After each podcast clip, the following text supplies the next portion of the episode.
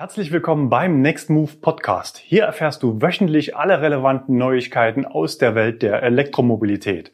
Das sind unsere Themen für diese Woche im Überblick. Preissenkung bei Tesla und Ende des Gratis Supercharging. Gerüchteküche zur neuen Innovationsprämie. Buffer-Update, neue Liste veröffentlicht. Mercedes Elektrovan EQV startet. Honda E Probefahrten. ID3 News und Prototypenschau mit richtig coolen Einsendungen von euch und Neues von Nextmove unter anderem mit Teaser zum Clean Electric Podcast. Preissenkung bei Tesla. Tesla war mal wieder knallhart. Während traditionelle Autohersteller gerade Kaufprämien mit dem Staat verhandeln, um die Nachfrage nach ihren Autos zu beleben, hat Tesla mal eben die Preise gesenkt. Seit einiger Zeit werden Preisänderungen bei Tesla nicht mehr vorher angekündigt und auch nicht mehr kommentiert. Vor fünf Jahren gab es regelmäßig Preiserhöhungen, weil die Nachfrage das Angebot überstieg. Am Mittwoch passierte es nun, die Basispreise für die beiden Topmodelle S und X in Deutschland wurden gesenkt, sogar deutlich. Wobei Basis natürlich relativ ist, da die Fahrzeuge ja oft als Basis schon voll ausgestattet sind. Die Preise für die Einstiegsvarianten gingen wie folgt nach unten. Tesla Model S minus 3.810 Euro, Model X minus 2710 Euro. Über die Gründe der Preissenkung lässt sich natürlich nur spekulieren. Ist Corona schuld? Aber nicht nur die Nachfrage ist gesunken, sondern bei Tesla stockte ja auch der Nachschub aus der Produktion wegen der Pause. Wir vermuten einen anderen Grund. Das Model S und Model X sind durchaus in die Jahre gekommen. Seit geraumer Zeit sind sie keine Topseller mehr im Markt, auch nicht in Deutschland. Aufs Jahr betrachtet liegt das Model S mit 305 Neuzulassungen gerade mal auf Platz 19, hinter dem Opel Ampera E zum Beispiel. Das Model X liegt mit 225 auf Platz 23 und damit sogar hinter dem Mercedes EQC mit 300 Fahrzeugen in 2020 und knapp vor dem Jaguar I-Pace mit 211 Fahrzeugen. Wir vermuten einen Abverkauf in Vorbereitung auf den Battery Day im Juni. Es wird erwartet, dass Elon eine höhere Batteriekapazität und schnellere Ladeleistung fürs Model S und X verkünden wird. Möglicherweise geht es dann für die neuen Fahrzeuge auch wieder preislich nach oben. Ganz nebenbei wurde auch die kostenlose Supercharger-Nutzung für Neuwagen Model S und X jeweils für den Erstbesitzer gestrichen. Das Supercharging kostet nun ebenso wie beim Model 3 in Deutschland aktuell um die 33 Cent pro Kilowattstunde. Das hatte man vor einiger Zeit schon mal probiert, aber nur wenige Wochen durchgehalten für die Topmodelle. Wir sind gespannt, ob Tesla diesmal entschlossen ist, diesen alten Zopf des gratis Supercharging abzuschneiden. So gesehen relativiert sich natürlich diese Preissenkung. Beim Model S sind es 3.810 Euro. Das entspricht ca. 45.000 Autobahnkilometer nachgeladen am Supercharger. Jetzt kann jeder für sich ausrechnen, in wie vielen Jahren man diesen Preisvorteil einfahren kann. Bei Next Move in der Flotte gibt es übrigens aktuell noch fünf Fahrzeuge mit lebenslanger fahrzeuggebundener Flatrate fürs Supercharging, die aktuell auch zum Verkauf stehen. Den Link gibt's unten in der Textbox. Das gratis Supercharging gilt natürlich nur im Sinne von Tesla Fair Use, also zum Beispiel nicht für Taxis. Aber auch beim Model 3 warten viele Interessenten zurzeit auf den Battery Day oder und Klarheit über eine Erhöhung der neuen Prämien für E-Autos. Damit sind wir direkt beim nächsten Thema. Gerüchteküche zur Innovationsprämie. Da brodelte es auch diese Woche munter weiter. Die Berliner Zeitung titelte sogar, die Abwrackprämie kommt nun doch. Offenbar hat sich die Autoindustrie durchgesetzt. Eine neue Kaufprämie soll den Absatz nach der Krise ankurbeln. Ein Sieg beharrlicher Lobbyarbeit, den die Opposition scharf kritisiert. Als wäre es schon beschlossen. Laut Focus soll es 4000 Euro für E-Autos zusätzlich geben, die komplett vom Staat kommen. Für Verbrenner sind 3000 Euro im Gespräch, die 50-50 vom Hersteller und dem Staat aufgebracht werden sollen. Andere Medien berichten über eine geplante Vergabe im sogenannten Windhundprinzip, also nur solange der Vorrat reicht. Wenn das wirklich kommt und die neue Prämie, so wie aktuell der Umweltbonus nur für zugelassene Fahrzeuge beantragt werden kann, hätte das natürlich einen krassen Run auf sofort verfügbare E-Autos zur Folge. Möglicherweise wären die dann schnell ausverkauft. Ein Schelm, wer Böses dabei denkt, denn viel größer sind ja aktuell die Halten von Fahrzeugen aus der alten Welt. Mit so einer rechtlichen Ausgestaltung hätte man das Förderziel der Lobby super umgesetzt. E-Autos als Feigenblatt und rabattierter Abverkauf der Überbestände mit Verbrennungsmotor. Verbrauch ist dabei offenbar nicht so wichtig. 140 Gramm CO2 pro Kilometer sind als Limit im Gespräch, also deutlich über dem Grenzwert von 95 Gramm, der ab 2020 gilt, um straffrei Verbrenner verkaufen zu dürfen. Man schätzt, dass in Deutschland aktuell Neuwagen für 15 Milliarden Euro auf Halte stehen. Das wären knapp 400.000 Autos. Ähnlich ist die Situation in Frankreich. Dort ist vor allem die heimische Herstellerallianz Renault-Nissan schwer angeschlagen und hat Staatshilfe beantragt.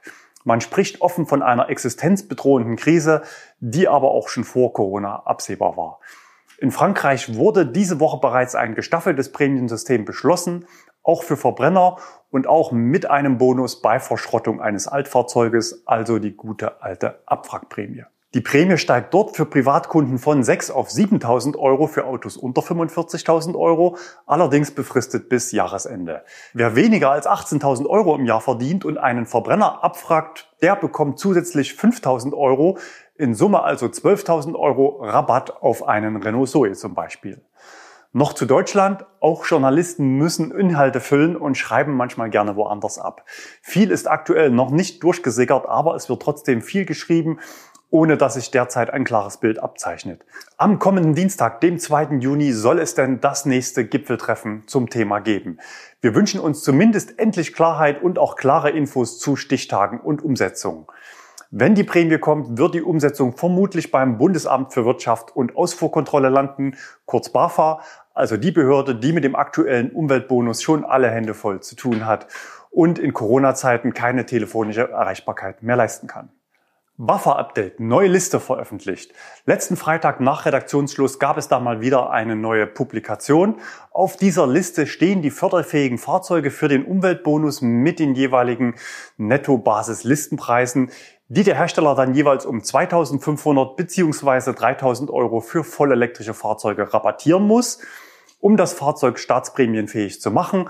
Dann gibt's den gleichen Betrag nochmal vom Staat dazu, zusammen also 5 bzw. 6.000 Euro. Bis 40 bzw. 65.000 Euro Netto-Listenpreis eben in der Grundausstattung.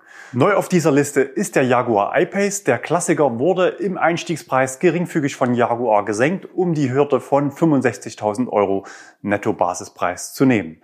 Beim Polestar 2 gab es die erwartete Korrektur eines Rundungsfehlers des Preises nach oben um 46 Cent. Wir hatten darüber schon vor einigen Wochen berichtet und auch Polestar über diese offene Flanke informiert. Nun steht aus unserer Sicht einer Förderung für den Polestar 2 nichts mehr entgegen. Immer noch vermisst wird dagegen der Peugeot E2008. Der ist noch nicht gelistet und damit aktuell weiterhin nicht förderfähig. Andere neue Modelle haben den Weg auf die Liste bereits gefunden. Mit dabei sind aktuell schon der Mazda MX-30, der Honda E, Volvo XC40 Recharge und der Mercedes EQV. Und der ist auch unser nächstes Thema. Mercedes EQV startet im Sommer. Bestellbeginn war diese Woche für die Variante mit langem Radstand.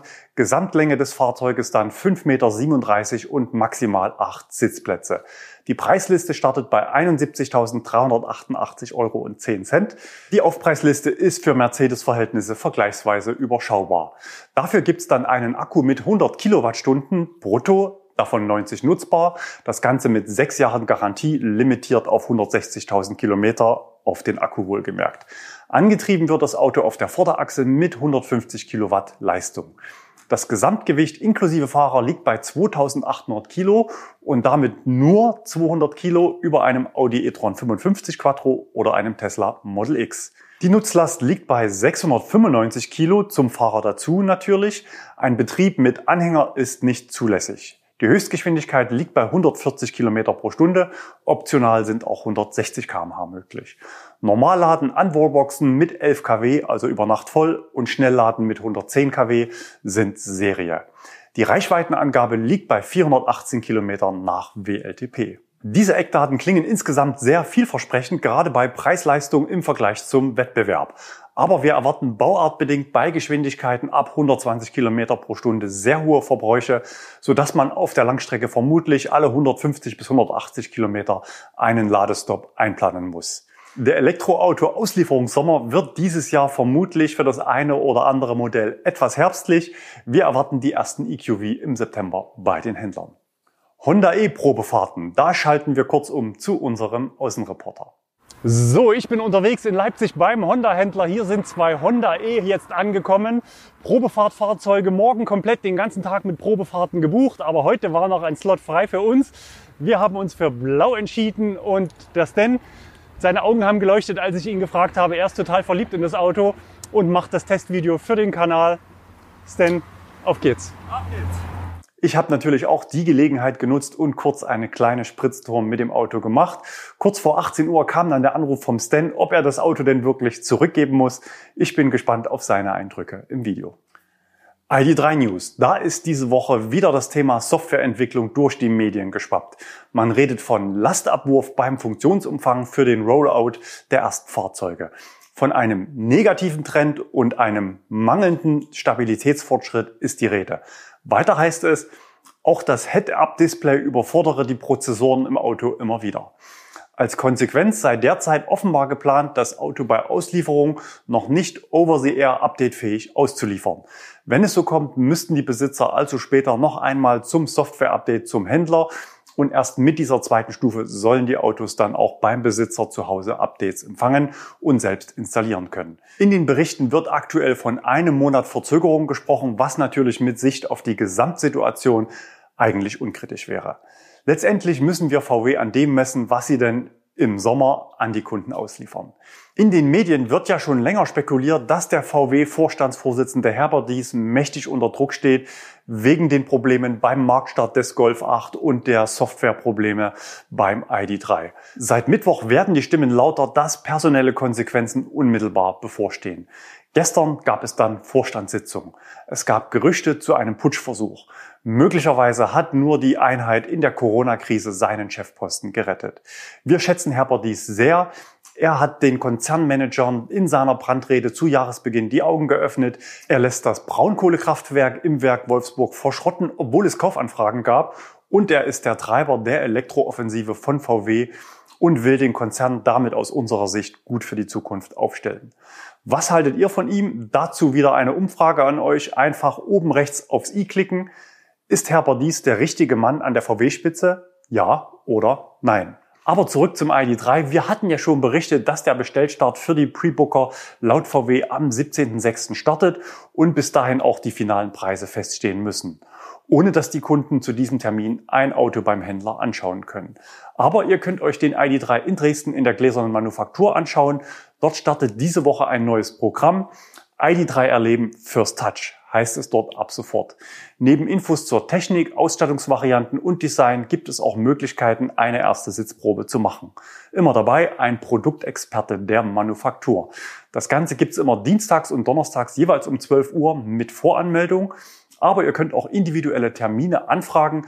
Telefonnummer und E-Mail-Adresse blenden wir euch an dieser Stelle ein. Nach der Markteinführung des ID3 werden dann auch Probefahrten vor Ort angeboten.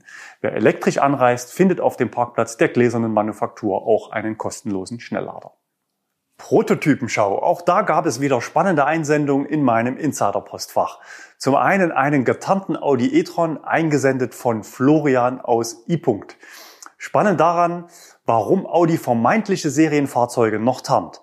Vermutlich ist es aber gar kein Serienfahrzeug, sondern möglicherweise ein Fahrzeug aus der neuen S-Baureihe, also mit drei Motoren und damit verbesserter Dynamik in schnellen Kurven. Einen weiteren vermeintlichen Audi hat uns Maximilian gesendet. Auf den ersten Blick sieht er aus wie ein Porsche Taycan. Die Bilder sind von dieser Woche. Das Auto hatte Ingolstädter Kennzeichen, kam gerade von Laden und hatte auch ein Audi-Logo auf dem Lenkrad.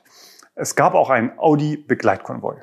Ich finde das Auto eine sehr sportliche Erscheinung, aber ist es nun ein Audi oder ein Porsche Taycan?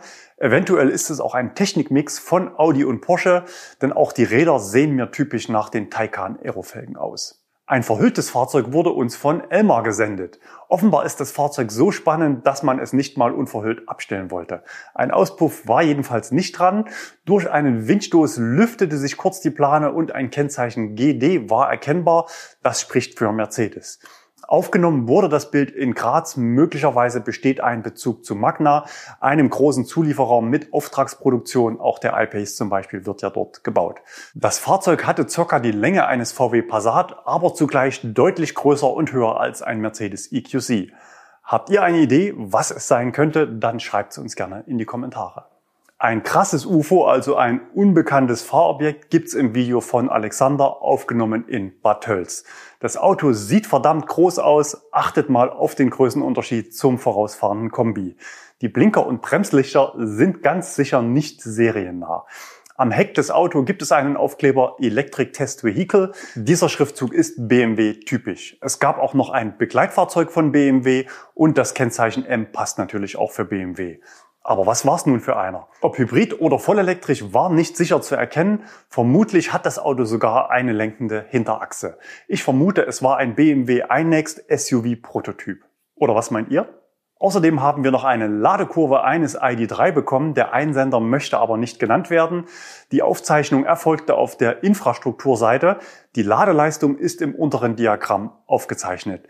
Leider war das Auto nicht ganz leer. Die Ladung startete bei 43 Prozent Ladestand mit 67 kW Leistung im Peak. Beendet wurde der Ladegang bei 90 Prozent mit immerhin noch 30 kW Ladeleistung. Das Interessante an der Kurve ist, dass es keine Stufen gibt, die von der Software diktiert werden, sondern einen sehr kontinuierlichen Verlauf. Die 67 kW Peaks sind zwar mit Sicherheit noch nicht das Maximum der First Edition des ID3, aber aktuell der höchste eingesendete Wert und damit landen sie auch bei uns im Ladepeak Ranking.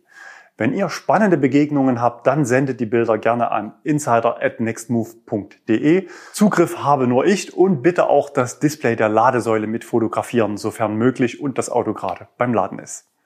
Neues von Nextmove. 40.000 Abonnenten. Letzten Freitag hatte ich euch um eure Unterstützung gebeten, damit wir die 40.000 Abonnenten schaffen. Vielen Dank fürs zahlreiche Kommentieren, Liken und Teilen unserer Videos, vor allem auf verschiedenen Social Media Kanälen. Dank euch steht der Kanal nun bereits bei über 41.000 Abonnenten. Das freut mich sehr. Gemeinsam mit euch wollen wir die Elektromobilität einer breiten Öffentlichkeit näher bringen. YouTube ist die zweitwichtigste Suchmaschine der Welt nach Google. Außerdem bekommen wir viel Feedback von Mietern und auch hier in den Kommentaren, dass YouTube für Elektromobilität ein sehr wichtiger Informationskanal ist. Euer Zuspruch ist unser Ansporn für gute Inhalte hier auf dem Kanal. Fotogrüße eines Umsteigers. Da hat uns Jörg aus dem Allgäu seine Fotostory gesendet. Er hatte spontan ein Mietlückenaktionsangebot für den Hyundai Kona gebucht und die zwei Wochen Mietzeit für einige Ausflüge in die Umgebung genutzt. Also ein echter Reichweiten- und Ladetest im Alltag. Jörg schrieb uns, meine Frau und meine Zwillinge waren jedes Mal begeistert, wenn wir mit dem E-Auto unterwegs waren. Unser nächstes Auto wird definitiv ein E-Auto sein. Wir waren rundum zufrieden und wünschen euch weiterhin viel Erfolg. Ich liebe es, wenn ein Plan funktioniert. Clean Electric Podcast. Dort bin ich mal wieder eingeladen, um meine Meinung zum Thema Tesla Model Y beizutragen. Der Expertentalk geht meist über zwei bis drei Stunden. Es gibt auch exklusive Inhalte für Live-Hörer. Wir sind für Samstagnachmittag zur Aufzeichnung verabredet. Den Link zum Live-Mithören packen wir euch unten in die Textbox. Die finale Sendung geht dann am Sonntag online. Unsere Next News gibt es übrigens auch seit drei Ausgaben als Podcast. Wer die Nachrichten also lieber hört als sieht, der kann jederzeit die Next News auch streamen. Wir haben aktuell schon 250 Abonnenten. Den Link gibt's unten in der Beschreibung. Vor ziemlich genau zwei Jahren war ich zum ersten Mal beim Clean Electric Podcast zu Besuch. Wer mich kennt, weiß, dass ich bei solchen Gelegenheiten gerne mal aus dem Nähkästchen plaudere. Das Tesla Model Y war und ist natürlich auch Thema bei uns auf YouTube. Wir hatten zwei intensive Testtage mit dem Fahrzeug und schauen noch mal kurz rein, als ich das Fahrzeug zurückgegeben habe. So, der zweite lange Tag liegt hinter mir. Es ist 21 Uhr, heute früh um 6 ging's los. Gestern war es genauso lang. Aber es hat sich gelohnt, kann ich sagen. Wir konnten das Fahrzeug zwei Tage testen. Man sieht sich immer zweimal im Leben. Vielleicht kriegen wir noch mal in die Finger, aber wir sind über 1000 Testkilometer gefahren, haben jede Menge spannende Sachen herausgefunden, haben gute Bedingungen gehabt, um Verbrauchsfahrten zu machen, haben natürlich auch mit anderen Fahrzeugen verglichen. Also wenn euch das Fahrzeug interessiert, dann abonniert gerne hier unseren Kanal. Er hat nicht nur mein Herz erobert, sondern auch die der Leute, mit denen ich über das Auto gesprochen habe, die bei den Videos mit dabei waren. Und eine Sache sozusagen als Bonusmaterial, die wir nicht im Video hatten, die habe ich jetzt noch für euch. Ich mache mal die Tür zu, hört mal zu. Die geht ganz normal zu, die Scheibe ist unten. Bei einem Model 3 würde hier die Scheibe drinne klappern. Macht es bei ihm nicht. Prima. Diese Woche haben wir dann unseren ersten Reichweitentest zum Model Y online gestellt. Außerdem hatten wir euch letzte Woche hier gefragt, wie ihr Teslas Crossover SUV denn nun aussprecht. Model Y oder Modell Y. Drei von vier haben für Model Y gestimmt. Es spricht sich auch irgendwie einfacher. Hauptsache das Auto kommt bald nach Deutschland. Weiterhin gibt's für unsere Next News jetzt auch englische Untertitel. Genauso wie unser Podcast-Angebot ist das ein Wunsch von Zuschauern aus den Kommentaren hier unter unseren News. Die Umsetzung der Untertitel hat übrigens Luis übernommen. Er macht bei uns ein Praktikum im Bereich Marketing. Vielen Dank an Luis an dieser Stelle. Wenn auch du Lust hast, bei Next Move mitzumachen, schau dir gerne unsere Stellenausschreibung an. Den Link gibt's unten in der Box. Das war's für diese Woche hier im Next Move Podcast. Wir hören uns wieder am nächsten Freitag, entweder hier oder wenn ihr es etwas bunter mögt, dann auf unserem YouTube-Kanal.